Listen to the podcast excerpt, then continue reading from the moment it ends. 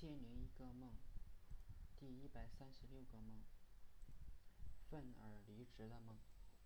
在公司会议上，我又次又一次对公司的管理充满了失望，于是愤而离席，说：“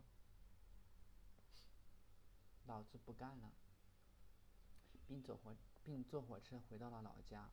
在回家的路上，我居然听到了老板的声音。他说。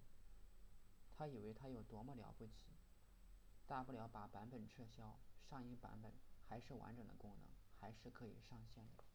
他以为公司立了他就开不下去了。他以为他在群里说的那些话我都不知道。真是太年轻了。听到这里，我大吃一惊。其实我并没有觉得自己有多么重要，我也对公司没有任何的要求。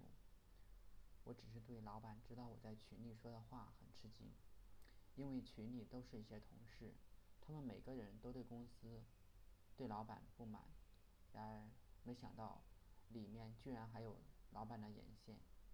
不过这一切都无所谓了，只是老爸老妈觉得我不应该辞职，毕竟他们一年也赚不了多少钱。然而，他们不知道我赚这些钱，内心是多么的煎熬。每天都度日如年。